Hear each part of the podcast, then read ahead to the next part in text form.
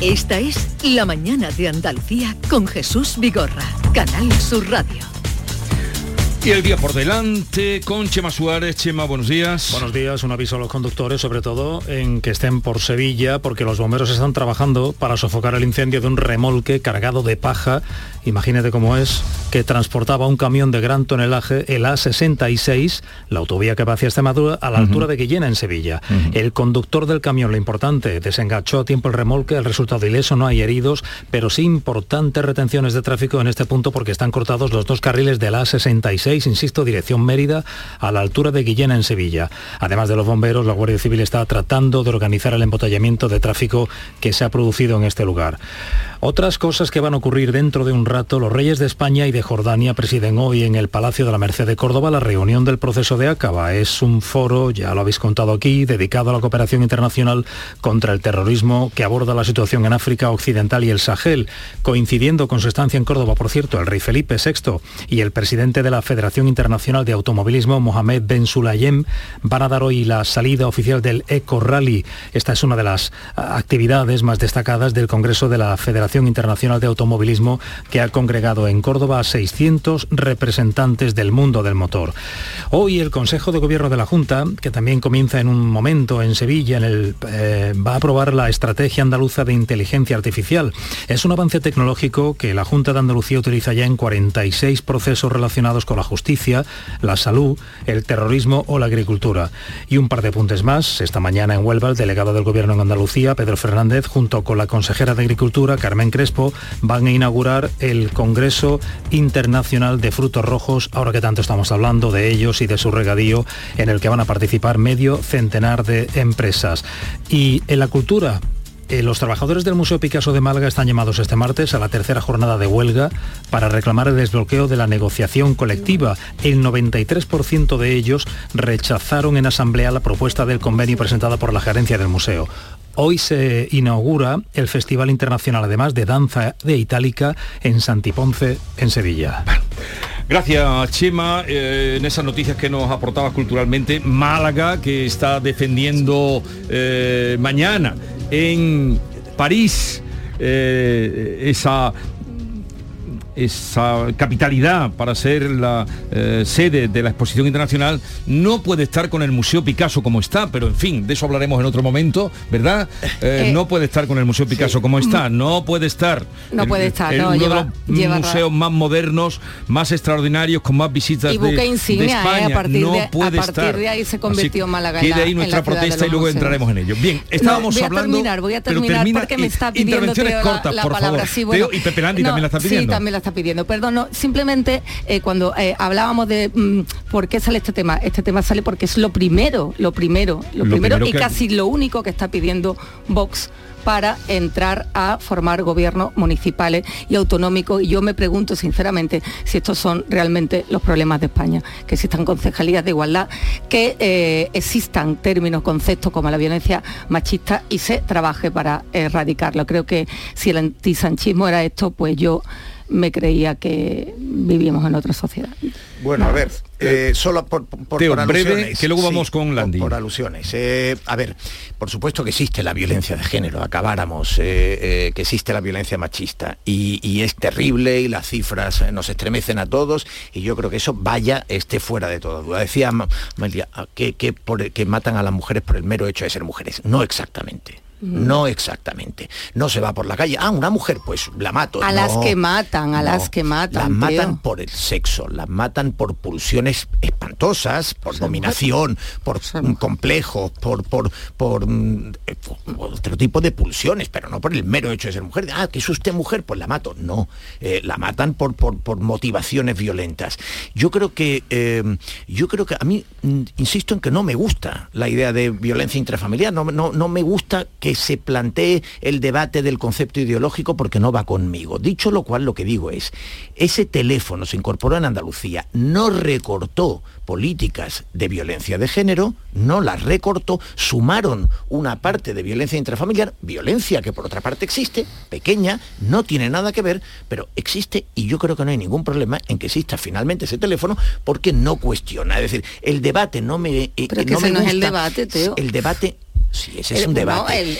el, debate, si, no, si nos cargamos las, las políticas de igualdad, si desaparece el ministerio. pero quién se carga que está proponiendo Vox, claro, lo que está proponiendo Y mira, y Esquerra propone que nos carguemos España. Claro, y otro propone que nos carguemos la monarquía. la pregunta que ha hecho Jesús. a ver, Pepe, vamos a dejar entrar a Pepe que está en Cádiz, no lo tenemos aquí en la mesa. una frase. Venga. Te quiero decir con esto que evidentemente el Partido Popular no comparte, y lo ha dicho con toda rotundidad, existe la violencia de género, es indudable, dijo ayer Feijo, evidentemente saben que tienen un compañero de viaje que propone una cosa... Feijo dijo ayer una cosa que tampoco, que tampoco me pareció acertada. El divorcio que es, duro. Que es, no, bueno, primero dijo lo del divorcio duro, que en fin, ya le vale. Ya le vale. Pero segundo dijo que como, que como la violencia machista es una obviedad, no tenía por qué eh, hablarse más de ella, no tenía por qué aparecer en ciertos documentos. Y resulta que no es una obviedad, que es que los socios de, mm, eh, o los que quieren ser sus socios de gobierno le están exigiendo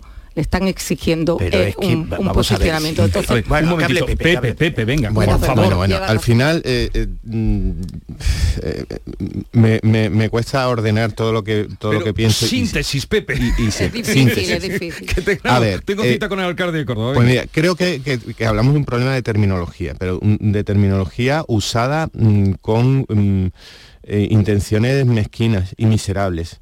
Se trata de intentar eliminar eh, la terminología mm, violencia machista tanto de organismos como de, protocolos de actuación para sustituirla en muchos casos, en algunos casos, por violencia intrafamiliar, que, eh, estamos de acuerdo, no es lo mismo, son realidades que existen de forma paralela, de, distintos tamaños, de distintas incidencias. Pero lo que me preocupa es la intención de sustituir, la intención de tapar la violencia machista, porque decía Teo, no, a las mujeres no se les mata por el hecho de ser mujeres, pero solo solo se mata a las mujeres en, esas, en esas circunstancias por, por esas motivaciones. es decir, es decir un momento, un momento, Teo, Teo, Teo, escúchame, escúchame, Las circunstancias de las que tú hablas de, sentimientos mm, criminales, solo se producen, bueno, se producen también en relaciones homosexuales, pero principalmente se producen eh, eh, contra las mujeres. Y principalmente en el 90% de los casos, tanto en las relaciones heterosexuales como en las homosexuales,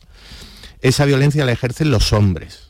Asumámoslo, es una realidad absoluta, absoluta e incontestable. Por lo tanto, esa violencia machista existe y sustituir los términos violencia machista por violencia intrafamiliar, por violencia de género, por, por crímenes de otro, de otro término, a mí me transmite la sensación de que se quiere ocultar y solapar o disminuir esa realidad, sobre todo porque hay entre, esos, eh, entre esas formaciones políticas que lo promulgan, a Vox exclusivamente, por cierto, y sus votantes, algunos de sus votantes y militantes, existe una sensación de que esa violencia machista ha sido utilizada por un sector del feminismo en contra de los hombres. Esa es la realidad que subyace en realidad no sé si esos hombres de 40 o 50 años le agradezco al, presidente que me dejara fuera. Yo, yo, discrepo, eh, no, discrepo de fondo. Lo que creo que es importante, y sobre todo quiero enfatizarlo para que no, para, para que no haya dudas, porque en algún momento creo que lo puede parecer. Insisto, existe la violencia de género y la violencia machista. Tiene una dimensión incomparable con otras violencias, aunque existen otras, ¿eh? Matan los hombres a los hombres, las mujeres a los hombres. Es un problema social, ¿eh? Para eso está el Código Penal. Sí, que sí, pero que existe, que existe. Claro que existe el mal en el mundo. son dimensiones completamente distintas, pero existen otras cosas. A mí no me parece, no me gusta que se utilice una para Em, negar la otra o para tratar de tapar en alguna medida la otra y, sus conceptos. No me gusta. Lo que digo es, la experiencia andaluza ha demostrado que esto tiene una importancia muy relativa en el Partido Popular. Lo saben, lo saben y eh, digamos pero la experiencia andaluza, un perdón, Vox no estaba dentro del gobierno. No importa, no importa. La, afecto de lo que estoy diciendo. En el Partido Popular compraron el teléfono de violencia intrafamiliar en el pacto que se hizo de legislatura con Vox, se creó ese teléfono no sirvió para tapar ni conceptualmente, ni en términos de recursos, ni en términos de estrategia, la violencia machista, la consejera, ahora es Loles López, antes Rocío Ruiz, lo enfatizan con una rotundidad fuera de toda duda, y en el Partido Popular lo saben, saben que van a tener que cargar con algo con algo Mm. que, que ellos, en lo que ellos no creen. Y ponía el ejemplo no porque una cosa, no y tú más, o por, no, sino para que se entienda. Tú cargas con Esquerra, que te niega tu, esta- tu España No, pero y que le ah, llama el Estado. pero, Teo, estamos hablando ahora de la violencia machista. Teo, Sí, perdona, que digo- no te lleves que el digo debate que a, no. a- a otro, a Por otra favor, pista. intentad escuchar lo que estoy diciendo. Muy breve, Teo, que tengo es cita con el Pero alcalde de es que no estoy Es que no me Teo, pero el caso No, andaluz Amalia, no, no. es El caso donde es estamos ahora mismo. Ahora mismo estamos con una lona en la calle Alcalá de Madrid donde hay una, una pancarta de Vox con- donde se tiran a la basura eh, las insignias eh, feministas y, o sea, quiero decir, ahora mismo estamos en un momento en el que mm, varias comunidades autónomas están siendo presionadas por Vox para entrar en los gobiernos con la moneda de cambio de la negación de, la violencia definitivamente machista. me contestáis a lo que yo no digo. Pero bueno, No, bien, yo- bien, pues, eso me parece, de eso me parece que está fuera de toda duda. Yo lo que estoy diciendo es que el caso andaluz le sirvió al Partido Popular para asumir que cargan con un socio incómodo y que impone dentro de sus marcos ideológicos algo que ellos no comparten, ponía el ejemplo, que no significa que se meta en el debate, ponía el ejemplo para que se entienda, el Partido Socialista tiene un socio, Esquerra Republicana, que niega el, Estado y que, trata de romperlo, y eso no significa que el Partido Socialista niegue el Estado y quiera romperlo. Significa que carga con un socio. ¿Y tú le reprochas eso al Partido Socialista? Sí. ¿Le reprochas al Partido Soci- eh, Popular que, que cargue con Vox? Sí. ¿Le reprochas eso? Claro que sí. Lo que yo estoy diciendo es que el Partido Popular ha comprobado que esa carga, que esa carga es sobrellevable. Es lo que he dicho. Que a mí no significa ni que me guste, ni que la comparta. Significa, han comprobado que dentro del marco que un socio, porque tiene la capacidad, todo socio tiene la capacidad de imponer algunas cosas, como es lógico en su negociación, pues impone una parte que ellos no comparten y que les incomoda. El Claro que sí. último, el ultimito apunte. Creo que hay una diferencia bastante importante entre un socio de investidura y un socio de gobierno. Y aquí el problema que estamos viendo, y hablas de Esquerra y tal, no quiero entrar por ahí porque Sí. eh, llevarme el, debate breve, a otro venga. lado. Pero eh, un socio de investidura eh, presiona hasta donde puede presionar que es X, como pasó aquí vos eh, en Andalucía, ya que eh, estás aterrizando esto a nuestro ter- territorio, que me parece bien. El problema es que Vox va a entrar como socio de gobierno. Bueno, un segundito, ahora va a seguimos, perdona Pepe, las eh, políticas. No, ahora volvemos. Va a determinar las políticas Ahora- mucho más que un socio de investidura. Ahora es volvemos, obviedad. que voy a saludar al flamante alcalde de Córdoba, José María Bellido, que en el primer día después de su renovado mandato tenía una agenda que, eh, internacional en, en Córdoba. José María Bellido, alcalde de Córdoba, buenos días. Muy buenos días. Eh, lo primero, felicitarle por su renovación como alcalde de la ciudad y además, eh, pues habiendo ampliado la mayoría. Vaya día, el Muchas primero que, tuvo usted de ejercicio ayer, ¿no? Bueno, un buen día para la ciudad, un gran día. ¿no? Cuando consigues que una ciudad como Córdoba, que a lo largo de nuestra historia ha sido importante, acoja citas internacionales, tenga la presencia de- del rey de España, del rey de Jordania, de varios jefes de Estado, pues la verdad es que bueno, pues volvemos a donde siempre debimos estar, que es en un sitio eh, primordial dentro de Andalucía, dentro de España.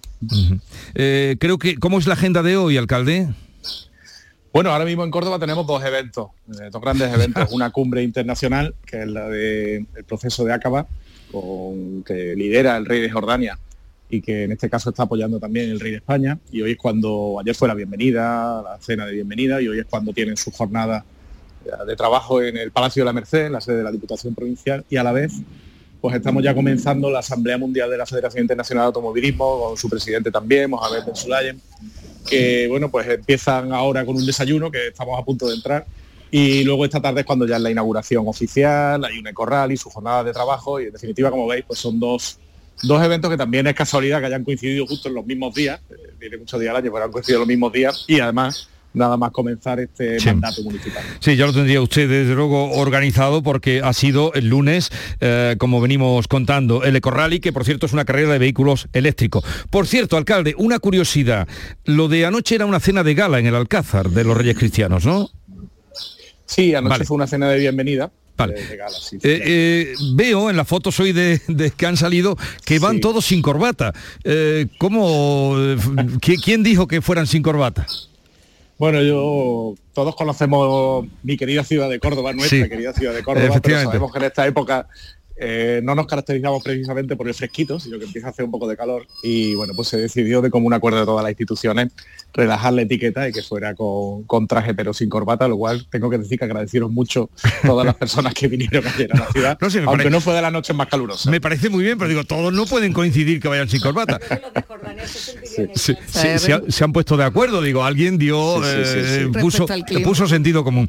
Eh, bien, no queremos hoy, tenemos que hablar de muchos temas, pero lo haremos otro día, puesto que usted está esperando la llegada o la agenda que tiene hoy. Esta, eh, pero esta convocatoria del de, Congreso que hay de automovilismo en Córdoba eh, puede ser eh, punto de partida para em, alimentar el turismo, el turismo en Córdoba que se quejan los profesionales de que ahí es una ciudad de paso. Sí, esa es la intención. Lo que estamos demostrando en estos días, allá de las anécdotas, lo que estamos demostrando es que Córdoba es una gran ciudad con capacidad para coger grandes citas, incluso para coger grandes citas simultáneamente, lo cual es todavía más difícil. Imagínense eh, pues todo lo que hay que organizar respecto a movilidad, tráfico, seguridad, espacios disponibles para coger a todos los congresistas. Y bueno, estamos demostrándolo y estamos demostrándolo además al mundo, porque vienen representantes de, de muchísimos países, desde jefes de Estado hasta representantes de federaciones internacionales de todo el mundo están hoy aquí. Y efectivamente lo que estamos buscando, ya que tenemos las infraestructuras necesarias, un gran palacio de congreso, un gran centro de feria, pues queremos crecer por ahí. ¿no? Córdoba ya es conocida como un destino cultural y patrimonial y ahora queremos crecer también como un destino de turismo de negocio, de eventos, de grandes convenciones. Y son dos, dos eventos que nos ayudan, nos ayudan mucho, son dos plataformas de lanzamiento y de conocimiento en el mundo que efectivamente eh, esa reflexión que hacía de mejorar la calidad del turismo y mejorar el número de pernoctaciones es lo que estamos buscando. Pues hoy tendrá lugar el Ecorally, carrera de vehículos eléctricos que organiza, yo no sé, debe ser la primera que hay en España de vehículos eléctricos, ¿no? No es Bueno, yo creo que la, yo creo que la Federación Española creo que sí está ya organizando algunos y es verdad que es, es algo curioso porque aunque es un rally, es un rally que hay que hacer a carretera abierta, es decir, no son tramos cerrados y además cumpliendo todas las normas de tráfico y consiste en, hacerlo en el menor tiempo posible, respetando las normas y sobre todo consumiendo lo menos posible, siendo lo más eficiente posible. Lo cual es, una forma nueva de encarar la movilidad y el deporte. Y, eh, luego, ¿algunas tomas tiene, algún encuentro más tiene con los reyes de España y Jordania, Jordania alcalde, hoy? Bueno, ellos hoy ya tienen su jornada de trabajo. Las recepciones oficiales fueron ayer, hoy ya ellos se dirigen ahora al Palacio de la Merced. Y luego Su Majestad el Rey si tiene algún encuentro más, en este caso tiene audiencias privadas con las personas que vienen tanto con el presidente de la FIA eh, como con su directiva y con los miembros del Senado de la FIA que nos tendrá a lo largo de, esta tarde. Bueno, por ser el día que es, con la agenda que usted tiene, no vamos a entrar en otros temas, base logística y todo lo demás, los grandes proyectos de Córdoba, así es que quedamos emplazados para otro día a hablar de los retos que tiene por delante Córdoba y su nuevo mandato. ¿Le parece, alcalde? Pues, encantado, como siempre, Jesús. José María Bellido, alcalde de Córdoba, un saludo, buenos días y que vaya todo bien. Adiós. Buenos días, muchísimas gracias. Pero ¿cómo es posible que sean las 3 de la tarde, que lleves casi una hora de atasco, te quede todo el camino por delante y tú estés ahí tan tranquila, a tus cosas, como si te diese todo igual? ¿Cómo es posible? Vamos, que tú a trabajar no estás yendo, ¿no? ¿A dónde vas tú tan contenta, eh? ¿A dónde? Llega el mejor momento del año. Llegan tus vacaciones. Este 1 de julio, sorteo extraordinario de vacaciones de Lotería Nacional con 20 millones a un décimo. Loterías te recuerda que juegues con responsabilidad y solo si eres mayor de edad. Canal Sur Radio. Atención Sevilla. El mundo del automóvil en Sevilla tiene nombre propio. Grupo Berrocar. Más de 30 años en el sector. Un gran stock de turismos y furgonetas en alquiler y un amplio abanico de vehículos en venta con una de las mejores garantías. Búscanos en grupoberrocar.com y en nuestros puntos de venta y alquiler en Sevilla y provincia. Grupo Berrocar. Tu confianza, nuestro motor. Estimados amigos y clientes aficionados al buen comer, la Hostería del Laurel os anuncia que desde el 30 de junio al 4 de septiembre permaneceremos cerrados. En la Hostería del Laurel afrontamos reformas para estar la vanguardia de la hostelería sevillana, adaptando nuestro restaurante centenario a los nuevos tiempos. Por supuesto sin perder nuestro encanto de siempre. Desde el 30 de junio al 4 de septiembre cerramos por reformas. Hostería del Laurel, Plaza de los Venerables, Barrio de Santa Cruz, Sevilla. Cuando decides hacer las cosas como nadie, ocurren cosas asombrosas, como unir la tecnología híbrida líder de Toyota y un diseño rompedor en un sub. Toyota CHR Electric Hybrid, con sistema multimedia Toyota Smart Connect con servicios conectados gratis. Estrena ahora sin esperas. Lo extraordinario se hace referente. Te esperamos en nuestro centro oficial Toyota Ispaljarafe en Camas, Coria del Río y en el polígono Pisa de Mairena. Aire Sur Outdoor se sale. Este jueves 22 de junio no te pierdas el concierto tributo a Héroes del Silencio de la mano de héroe de leyenda que tenemos en Zumbao con el mejor ambiente. Además, si eres de los 100 primeros en llegar, con tu app Club Aire Sur, te invitamos a un mojito. No te lo pierdas y ven al centro comercial Aire Sur. ¡Te esperamos! Haz tu negocio más rentable con Social Energy. Aprovecha la entrada del verano generando tu propia energía y ahorra hasta el 90% en la factura eléctrica de tu empresa. Confía en el líder del mercado y disfruta de primeras marcas con hasta 25 años de garantía. Estudio gratuito en el 955 44 11 11 y socialenergy.es. Aprovecha las subvenciones disponibles. La revolución solar es Social Energy. El resumen de la jornada con la última hora del deporte, la economía y el análisis lo tienes en el Mirador de Andalucía. De lunes a viernes desde las 7 de la tarde con Natalia Barnés. Más Andalucía, más Canal Sur Radio.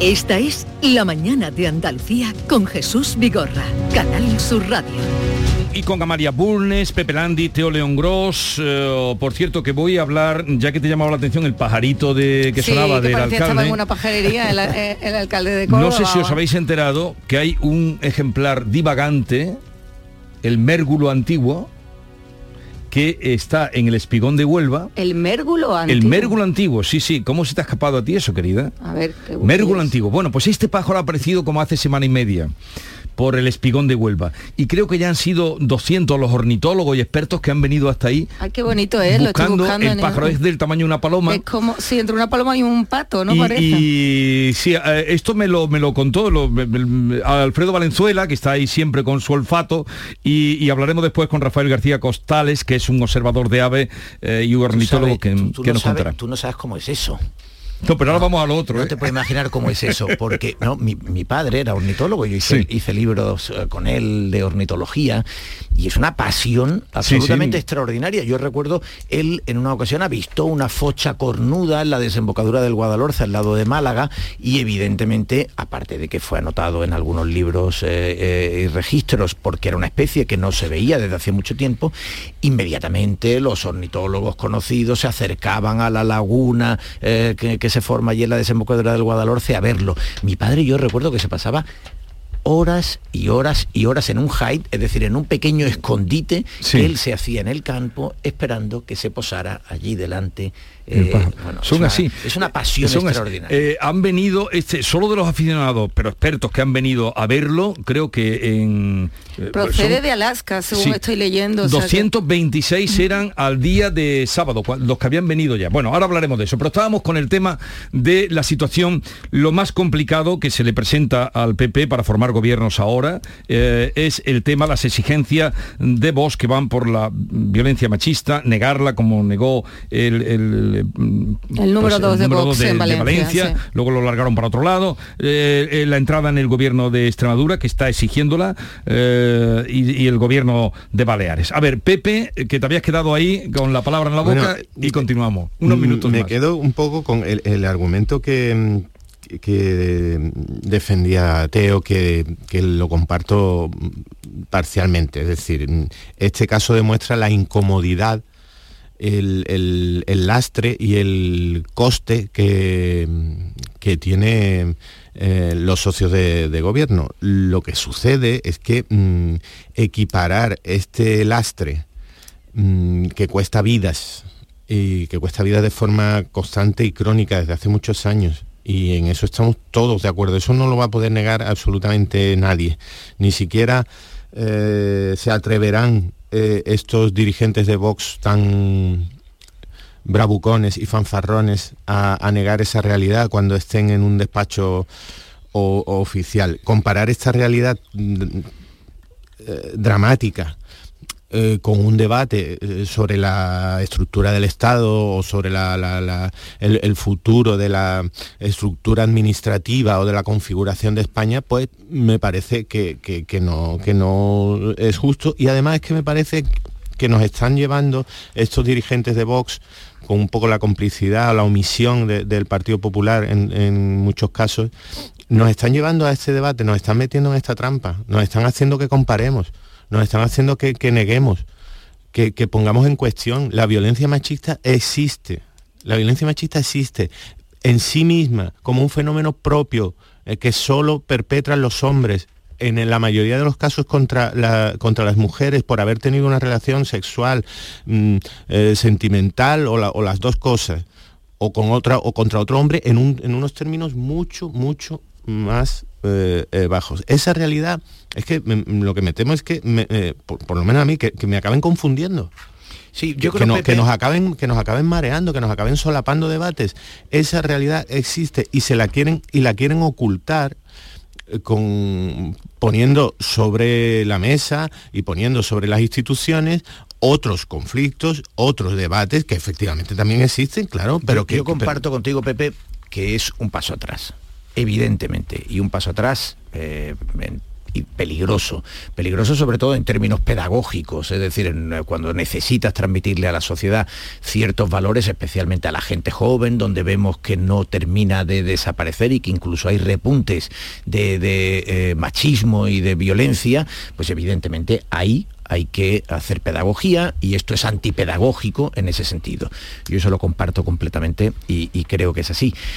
Ahora bien, eh, creo que conviene hacer algunos matices, porque creo que es razonable decir que, que detestemos ese fetiche ideológico de Vox eh, en su discurso, no significa que no haya que establecer algunos matices. Por ejemplo, Santiago Abascal ayer dijo claramente, claro que existe la violencia contra las mujeres. Nadie niega que haya violencia contra las mujeres. Vox lo que niega es el concepto de género, porque ellos sostienen que sexo es un concepto biológico y que género, lo, autopercibido, cómo te sientes, etcétera, ahí ya entramos en otro terreno cultural, ideológico, etcétera, en el que ellos están incómodos ellos.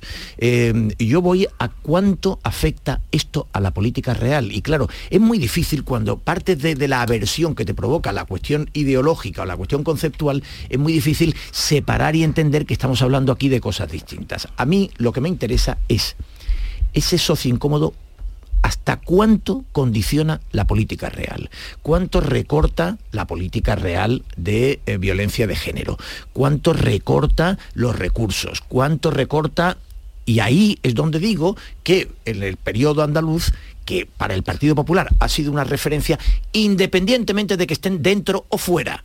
Estamos evaluando, eso, claro que sí. Eso no es independiente. Perdona, Amalia, claro que sí. No eso determina, vamos, eh, eh, un, señor que está dentro de un gobierno. ¿Me quieres decir que si Vox no está dentro, pero pacta algo, no podemos evaluar el impacto que ha tenido? Por supuesto que lo podemos pues evaluar, pero el impacto obviamente es menor cuando un socio no está dentro del gobierno que cuando sí lo está. Pero vamos a ver, Amalia, es que es muy sencillo.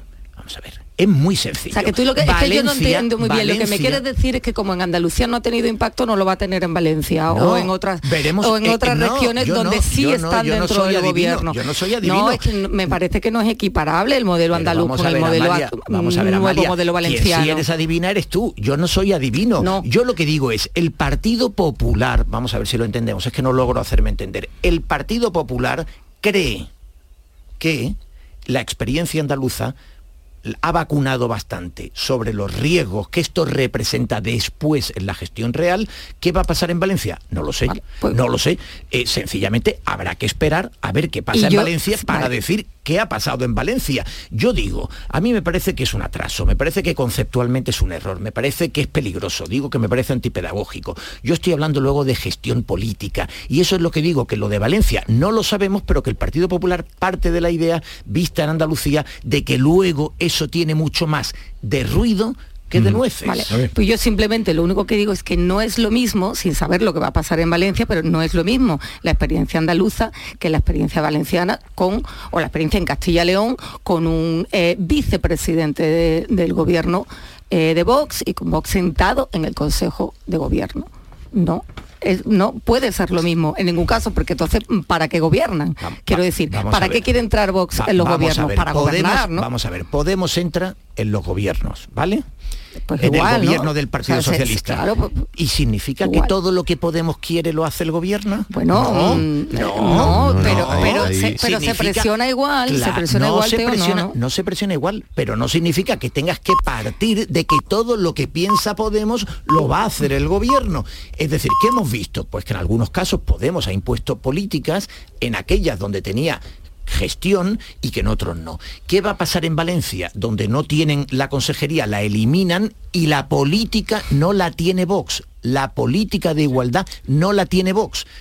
Pues mm, veremos lo que ocurre, pero digo, estás partiendo de una, de una premisa que no es pero- verdad. Y aunque la tuviera, y aunque tuviera la responsabilidad política, eh, eh, ahí mm, vamos a coincidir. Yo también soy de los que piensa que mm, el despacho, la alfombra y el cargo oficial y el sillón mm, moderan de una forma tremenda, que es muy fácil soltar eh, bravuconadas, barbaridades en campaña electoral para llamar la atención, mensajes in- intolerables y asquerosos. Es muy fácil una campaña y luego todo el mundo, de todo signo político, todas las formaciones y todos los cargos y todos los representantes, cuando llegan a un despacho y cuando llegan, a- se moderan automáticamente porque su naturaleza es la de perpetuarse en ese cargo y por lo tanto acceder al mayor número posible de votantes, que significa no solo hablar para sus convencidos y para su parroquia, sino para todos. Dicho esto, eh, me da miedo comprobar si finalmente esta teoría mía es cierta o no. Me da miedo comprobar si gente que suelta estas barbaridades y que mm, pretende negar la violencia eh, machista eh, y pretende mm, taparla y ocultarla con, otro, con otros tipos de violencia que existen de forma paralela y también es, es innegable, mm, bueno, si estas personas cuando lleguen al cargo se van a, a moderar y van a dejar de, de defender estas barbaridades. Yo estoy de es acuerdo con eso, Pepe. Estoy de acuerdo con eso. Pero creo que, no están creo- por esa- creo por ahí. que es una preocupación, evidentemente, de todos. Claro que es una preocupación de todos. eh, ver, constatar eh, o comprobar, tener que comprobar el efecto que tiene. Eh, por eso yo contaba que el Partido Popular parte de las experiencias que han tenido previamente y con eso creen que luego no ocurrirá. Ahora puede ocurrir, claro que puede ocurrir y, y- y tendremos ocasión de verlo. ¿Vamos a afirmar que va a pasar? No, no lo sabemos. Es decir, eso es justo lo que estaba diciendo. Veremos lo que sucede. Que nos inquieta el marco en el que esto va a ocurrir. Claro que inquieta el marco en el que va a ocurrir, porque decíamos antes, ya partimos de que la parte ideológica nos preocupa y nos inquieta y por tanto como si te, no, si te, te atemoriza que se utilice un concepto que puede tener efectos peligrosos, efectos perniciosos, pues evidentemente constatar o tener que constatar qué efecto real tiene en la política, pues eh, claro que sí, es inquietante, pero habrá que verlo. Es que habrá es- que verlo. sí, pero bueno, es que ellos es negar están- la violencia es- machista. Están Eh, avisando, eh, quiero decir que también No, no, bueno, eso este no lo hacen. temor, Bueno, no lo hacen. vos este sí, tem- No, no, eso la no lo niega, hacen. niega la violencia no, no, machista. no, no. La negó el otro día, el número No. dice violencia de género no existe. No, Violencia de machista género, no. Ayer dijo, ayer dijo Abascal, joder, es que parece Pero que no al final- Abascal, es que era el segundo de- parece de- por intentar racionalizar el debate que al final voy a terminar haciendo de abogado del diablo y no quiero, estoy intentando, estoy intentando eh, mantener esa línea muy clara, porque estoy en contra de ella. Pero ayer dijo Abascal, la violencia machista existe, la violencia contra las mujeres existe, el concepto de género no creemos en él. Ahora, esto es una cuestión ideológica, evidentemente. Eh, para, para Abascal es un, es un fetiche Bueno, ideológico. entonces, si, si eso dicho, desde luego, es un paso significativo. Lo que tú estás diciendo. En su número dos dijo el otro No, día por dos veces, que- que, mm, por dos veces le faltó la tercera de San Pedro, A negó la violencia machista, negó la enredando y violencia al final nos equivocamos todos en lo que en lo que queremos decir. El Ya vamos recogiendo, ¿eh? Sí, Venga. sí, recogemos. Eh, yo creo que el negacionismo de, de, de Vox hacia ciertas eh, cuestiones ideológicas es una obviedad, eso sí que es una, una obviedad, usando el término que mm, ayer de, Feijóo en, la entrevista de la cadena SER, tanto en la violencia machista como en el cambio climático y sus políticas van encaminadas a- a fortalecer ese argumentario. En cuanto a saber lo que va a pasar, eh, yo mm, tampoco he, vaticinado absolutamente nada.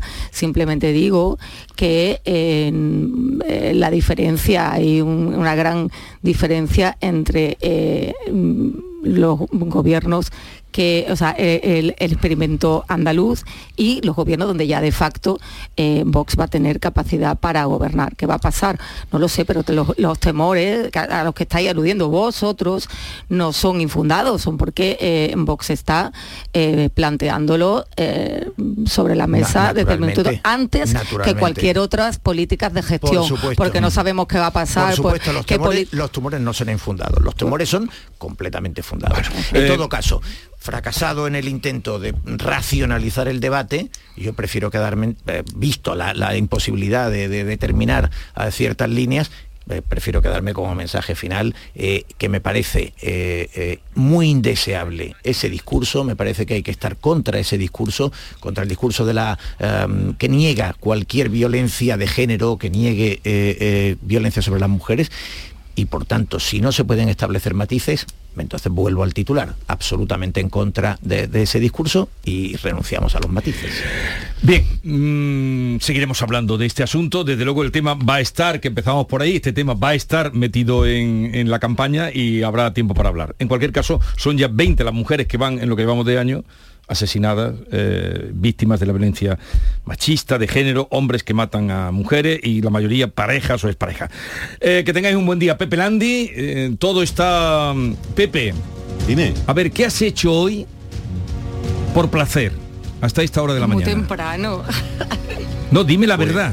Eh, hoy no me ha dado tiempo más que a prepararme un buen descafeinado. Eso es lo que has hecho hoy por Pero placer. anoche, muy tarde, mm, en homenaje al, al señor alcalde de Málaga, me pegué 25 largos de piscinólico.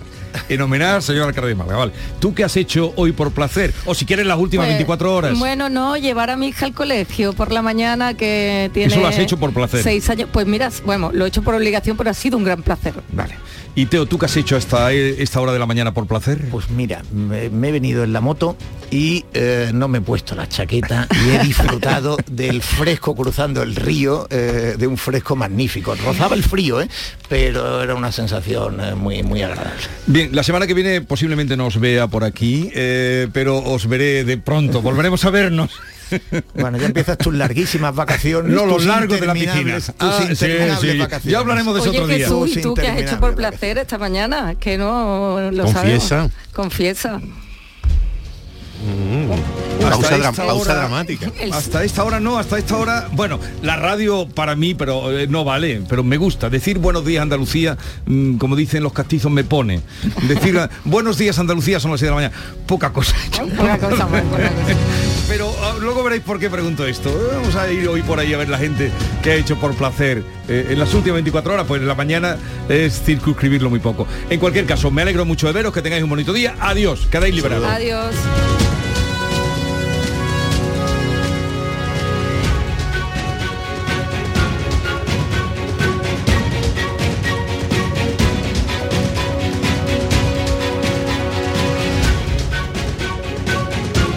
Esta es La mañana de Andalucía con Jesús Vigorra, Canal Sur Radio.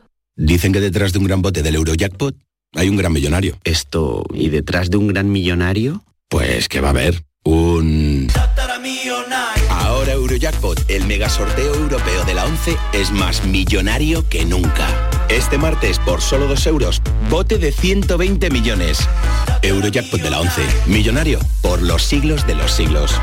A todos los que jugáis a la 11, bien jugado. Juega responsablemente y solo si eres mayor de edad.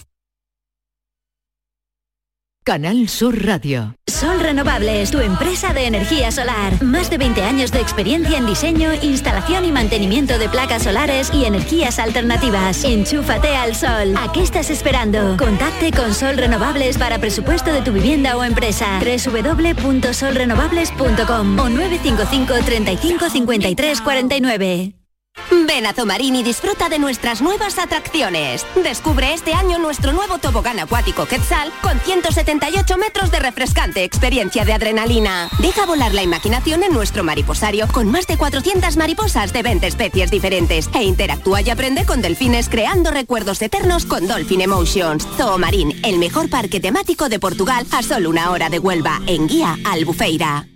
Las noticias que más te interesan las tienes siempre en Canal Sur Mediodía Sevilla. Y este martes te llegan desde Osuna, desde la escuela universitaria que está de cumpleaños. Celebra su 30 aniversario. Canal Sur Mediodía Sevilla. Este martes desde las 12 en directo, con la colaboración de la Escuela Universitaria de Osuna. Estoy encantada con la cuidadora de mamá. Ya no me acordaba que era salir de casa sin pensar que podía caerse estando sola. Veo que llamar a Cuideo ha sido un acierto.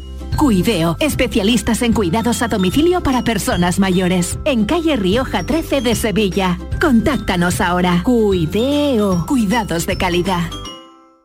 El show del comandante Lara. Este martes a las 7 de la tarde vamos a poner un broche de superlujo a la temporada, juntando 20 años después a los delincuentes. Coincide además con el aniversario del que fuera su cantante y compositor Miguel Benítez, al que rendirán un merecido recuerdo trompetero y garrapatero. Estarán su hermano Manuel, el canijo de Jerez, Diego el ratón y muchos más. No te lo puedes perder en el auditorio Nissan Cartuja de Sevilla. Recuerda, martes 7 de la tarde. Entrada gratuita hasta completar aforo. El show del comandante Lara. Con la colaboración del auditorio Nissan Cartuja. Esta es La Mañana de Andalucía con Jesús Vigorra, Canal Sur Radio. Eh, vámonos a Córdoba porque Mar Vallecido nos dirá si han llegado ya el rey, los reyes al Palacio de la Merced donde se retoma esa cumbre eh, hispano-jordana. Eh, Mar, buenos días. Hola, buenos días Jesús. Pues acaba de llegar justo hace un minuto el rey Felipe VI. En unos momentos está prevista la foto de familia de los participantes en este nuevo encuentro, eh, que por cierto lleva ya media hora de retraso, Vaya. dentro del proceso de Acaba, en esta ocasión en Córdoba, como sabemos. Los gráficos van a inmortalizar este momento en el que los participantes de 30 delegaciones procedentes de otros tantos países, bajo el paraguas de Jordania, con su rey Abdalá II a la cabeza y el rey de España, Felipe VI, van a llevar a cabo. Un encuentro, como sabemos, de diálogo, intercambio de información, cooperación y coordinación en la lucha contra el terrorismo, tanto a nivel local como internacional que se celebra periódicamente, por cierto, desde el año 2015 por iniciativa de Jordania. Poco nos tememos que va a trascender de este encuentro como consecuencia de su propia naturaleza pero está prevista la comparecencia ante los medios a media mañana, es decir, sobre las 12 del ministro de Asuntos Exteriores español, para informar sobre este, este, este encuentro que tiene prevista su finalización precisamente esa hora, a media mañana. No se nos permite a los medios de comunicación entrar al Palacio de la Merced, que lleva, por cierto, una semana cerrado para permitir a los servicios de seguridad hacer su trabajo. Permanecemos, por tanto, en el exterior y pendientes de los que no quieran contar, junto a numerosos ciudadanos que observan con curiosidad la llegada de los asistentes en la búsqueda de una cara conocida. Acabamos de escuchar los gritos de Viva el Rey cuando ha llegado Felipe VI, por ejemplo. Eh, no tantos ciudadanos como estaba previsto, puesto que el dispositivo de seguridad que es muy fuerte, impide el acceso peatonal a la zona, por tanto hay muchas personas que no han podido acceder. Sabemos el motivo de este encuentro, sabemos por qué se ha elegido Córdoba, porque la ciudad representa la unión cultural y nuestro pasado nos acredita para una visita de tan alto nivel, pero va a ser difícil conocer el resultado de lo que ocurra ahí dentro en las próximas horas, a no ser que el ministro de Asuntos Exteriores a las 12 arroje una poquita de luz. Eh, por lo demás, tras la reunión, el rey eh, va a recibir eh, en el Palacio de Congresos una representación, como ya venía anunciando, de la Federación Internacional del Automóvil, con ocasión de la celebración de la conferencia anual de la FIA. Y más tarde, la Universidad de Córdoba, la UCO, le va a entregar al rey la medalla oro Averroes.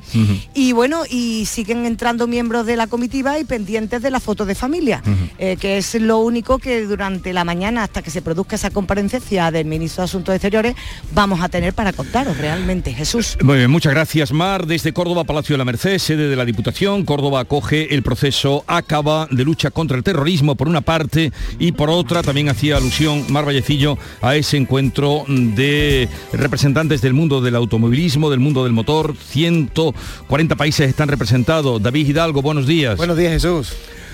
Mm, A ti el motor no te tira mucho, ¿no? La verdad es que no, que no soy yo muy motorista. Tú eres de bicicleta. No, más bien anda y andando. Oye, ¿sabes la historia del mérgulo antiguo? Sí, y me he quedado alucinado porque este, este pájaro, que se llama antiguo, por cierto, porque tiene un color grisáceo así que parece que está como decaído, pues viene de Alaska. Pero es que lo han encontrado en Huelva y están los ornitólogos ahora mismo alucinando con este pájaro. Vamos a saludar a Rafael García Costales. Es observador de aves, pajarero, el término ya lo ha aceptado la Real Academia Española. Rafael, buenos días. Hola, buenos días, Jesús. A ver, explíquenos eh, este pájaro que ha aparecido en el espigón de Huelva, eh, que, que ha mm, servido de atracción para muchos aficionados, ornitólogos de todo el país, incluso de fuera de España. ¿Qué es el mérgulo, un mérgulo antiguo? Eh, bueno, el, el mérgulo antiguo es, un, es un ave de, mm, que vive por la zona del Pacífico norte y entonces pues es, de- es un ave desconocida en estas latitudes, en esta zona. Entonces, eh, al ser un, es un ave que es eh, considerada rareza porque no se ve en esta, en esta zona. Y pudiera ser otra especie diferente de otro país el- la que pudiera ocasionar el mismo revuelo que ha ocasionado esta, este- esta especie. Ya, llámese mérgulo, llámese otra, otro, otro ave. Eh, la cosa es que ha coincidido que, que es un mérgulo. Entonces, pues todas las, las vistas han ido para allá. Eh, salieron las alarmas y pues eh, congregó a muchos ornitólogos y, a- y aficionados a las aves y muchos que están todavía en proceso de ir a verlo. Porque eh, todavía está por ahí el pájaro. Eh, en principio ayer se vio, lo que pasa es que claro, esto es, em, el, el- el boom salió el día 23 de mayo, cuando se localiza, eh, se confirma su presencia después de discutir la especie, pero daba igual la especie porque ya se, se sabía que era una especie que no era de aquí. Entonces ya se ven puestos los ojos ya enfilados a, a ir a, a verlo por aquellos, para aquellos aficionados más deseosos de ver especies nuevas. Bueno, pero Eh, ¿cómo llega, Rafael, sí. cómo llega la noticia? ¿Usted dónde reside? Yo resido en Cádiz, en el puerto de Santa En María. Cádiz, en el puerto de Santa María. Pero es de Córdoba, ¿no? Me han dicho. No, no, yo soy de, de Cádiz. De Cádiz, vale. De Cádiz. Eh, ¿cómo, bueno, le, cómo le llega a usted, cómo se extiende esta noticia de que ha aparecido un ave mm, inhabitual, eh, bueno, imposible por estas latitudes? Eso es. Eh, la cosa es que nosotros lo- los aficionados a, la- a las aves, ornitólogos, pajareros, eh, tenemos eh, grupos de WhatsApp, eh, redes sociales, eh, Twitter, Instagram, entonces eh, alguien eh, ve esa noticia de que un, de que un aficionado ornitólogo holandés, Roland Becker, sube a la red, a las redes, un pájaro que no conoce, que es, que lo vio en, la, en el dique de, Juan Carlos I en Huelva. Entonces ya eh, se va confirmando, mira que este está saliendo este bicho, que es este pájaro, y ya eso fue por la tarde del miércoles. Entonces ya el mismo jueves por la mañana, gente ya mm, al, al loro, al liquindoy, como se dice por aquí, pues a primera hora de la mañana del jueves ya estuvieron por ahí buscándolo, tardaron en encontrarlo, eh, después de un pateo arriba y abajo por el dique, y dieron con él, y al relocalizarlo, pues entonces ya eso fue el remate, ya está ahí, es seguro, es una, es una observación segura, una cita, y ya se empezaron a las redes a, a calentarse, y ya ese primer día ya aparecieron por allí casi 27 eh, personas. Pero me dicen, Rafael, que usted ha contabilizado las personas que han venido, hablamos de personas mm, expertas o aficionadas del mundo de la ornitología, que han venido en busca de este pájaro o ave. Sí, bueno, eh, otra, eh, me salió eh, esa sensación de, de conocer, aparte de ese, de ese pájaro que ha venido aquí, ahora cuántas personas van a ver ese pájaro. Entonces, pues eh, los observadores pues utilizan plataformas. Sí. Eh, antes se utilizaba un cuaderno de campo donde uno apuntaba sus especies que iba viendo, pero ahora hay, eh, gracias a plataformas que han ido divulgando por las redes sociales, pues van apuntando su- sus especies vistas como si fuese un cuaderno de campo. Y eso se puede observar en tiempo real en la red. Entonces, pues yo, aprovechando esa coyuntura, pues son varias plataformas, Iber, Observation, eh, eh, eh, fui contabilizando las primeras observaciones de, de- porque a lo mejor un observador la puede ver varias veces, pero yo eh, apuntaba solo el primer observador. Sí. Y entonces poco a poco, cada día, pues iba contando mm, quiénes lo iba viendo. Y últimamente incluso me puse a, a, intentar saber la procedencia de cada observador.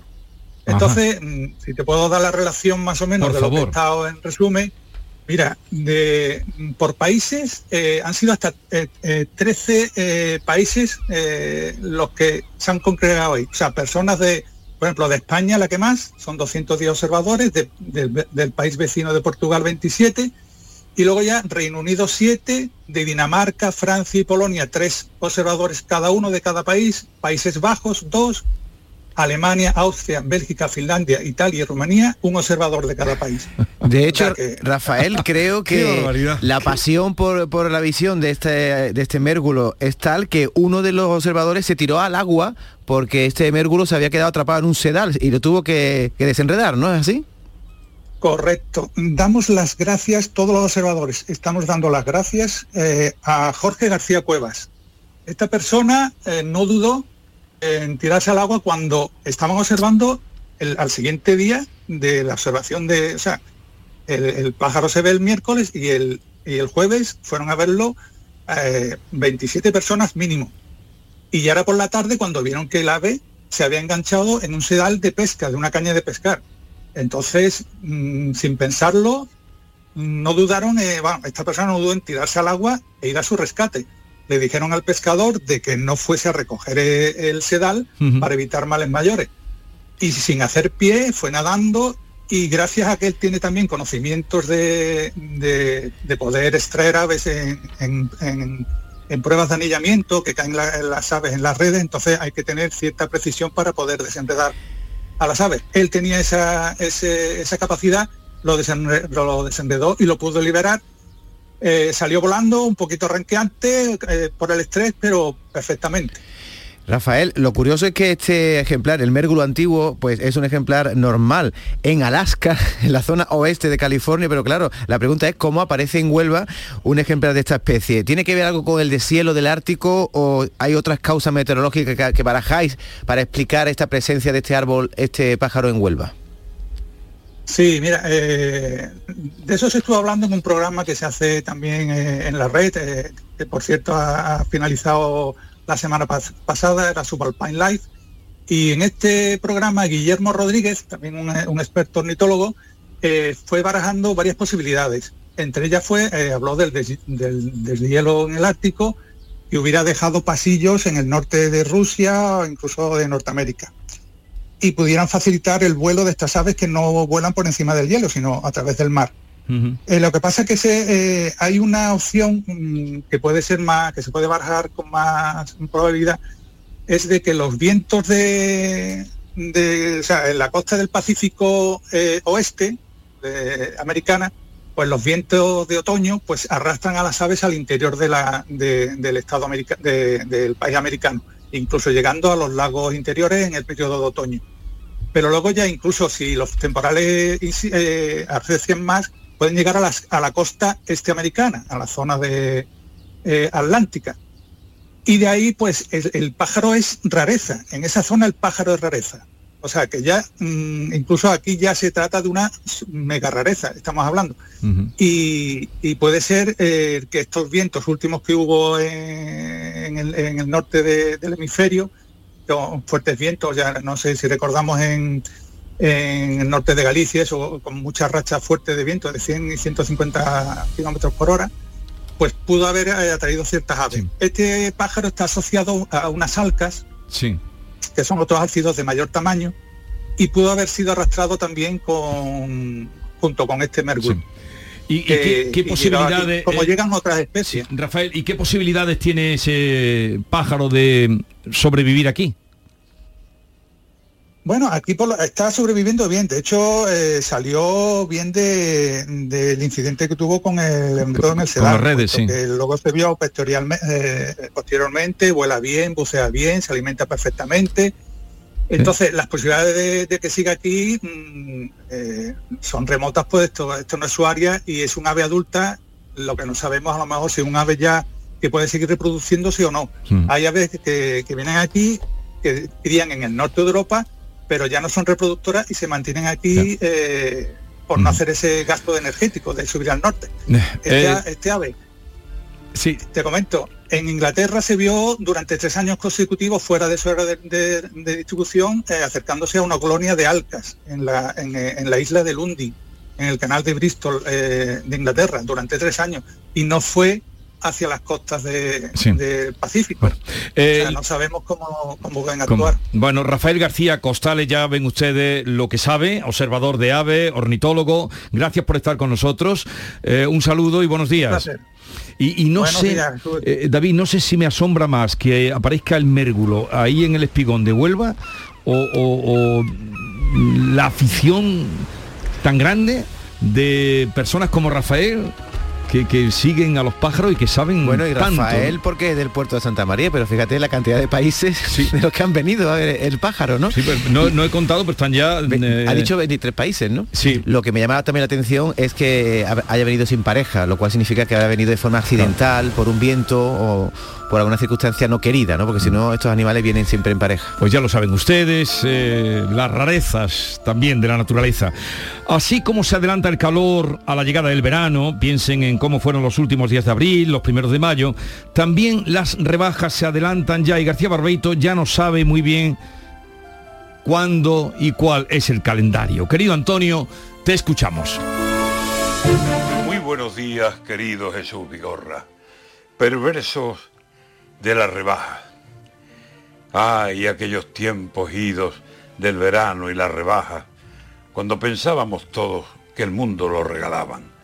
Tres bañadores por uno y trajes de pura lana, que ya llegará el invierno, a unos precios que son gangas, que usted se lleva este traje y se lo juro, no paga ni el hilo de las costuras. Y camisas estampadas, y vestidos ideales para los días de playa, y zapatos, hay zapatos de las principales marcas. Si se lleva cuatro pares, solamente uno nos paga. Balones para los niños, y sombrillas, dos hamacas, para sentirse en la arena el rey de todas las aguas. Y comprábamos, comprábamos, sin que nos hiciera falta. El consumo, ese consumo que los dineros nos saca. Ahora no sacan dinero, nos piden la confianza, un voto, una papeleta y la gloria asegurada. No he visto más carreteras, nunca he visto más ventajas. Todo aquello que soñamos, si tú me votas, lo alcanzas.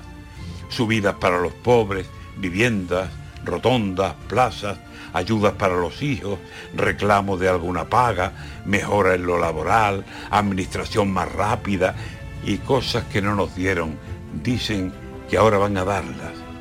Verano del 23, problemas comen a España y hablan de la salvación y de milagros nos hablan.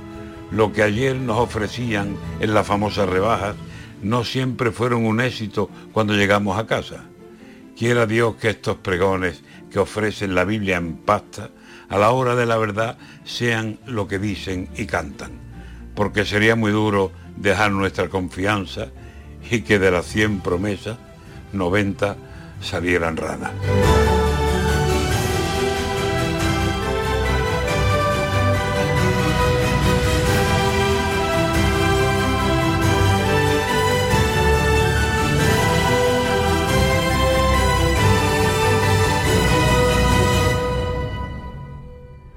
La gente que más madruga, que viaja, que estudia, que trabaja, lo cuenta en La Mañana de Andalucía, el club de los primeros de Canal Sur Radio. Tenemos un número de WhatsApp para todos los que estéis despiertos desde bien temprano y queráis participar en el programa.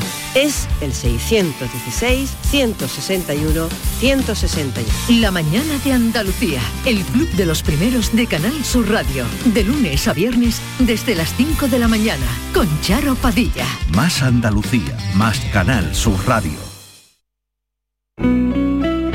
Canal Sur Radio. Cuando decides hacer las cosas como nadie, ocurren cosas asombrosas, como unir la tecnología híbrida líder de Toyota y un diseño rompedor en un sub. Toyota CHR Electric Hybrid, con sistema multimedia Toyota Smart Connect con servicios conectados gratis. Estrena la hora sin esperas. Lo extraordinario se hace referente. Te esperamos en nuestro centro oficial Toyota Ispaljarafe en Camas, Coria del Río y en el polígono Pisa de Mairena. Los frigoríficos del ahorro, los frigoríficos Nevir. Selección de frío o congelador, motor inverter para bajo consumo, enfriamiento rápidos, silenciosos. Sí, sí, frigoríficos Nevir. En blanco o inox, puertas reversibles. Ya lo hemos dicho, somos los frigoríficos del ahorro. Nevir, en las mejores tiendas. Estimados amigos y clientes aficionados al buen comer, la Hostería del Laurel os anuncia que desde el 30 de junio al 4 de septiembre permaneceremos cerrados. En la Hostería del Laurel afrontamos reformas para estar la vanguardia de la hostelería sevillana, adaptando nuestro restaurante centenario a los nuevos tiempos. Por supuesto sin perder nuestro encanto de siempre. Desde el 30 de junio al 4 de septiembre cerramos por reformas. Hostería del Laurel, Plaza de los Venerables, Barrio de Santa Cruz, Sevilla. Van a dar las 10 de la mañana y Automóviles Berrocar abre sus puertas, deseándoles que tengan un feliz día. Automóviles Berrocar, tu confianza, nuestro motor.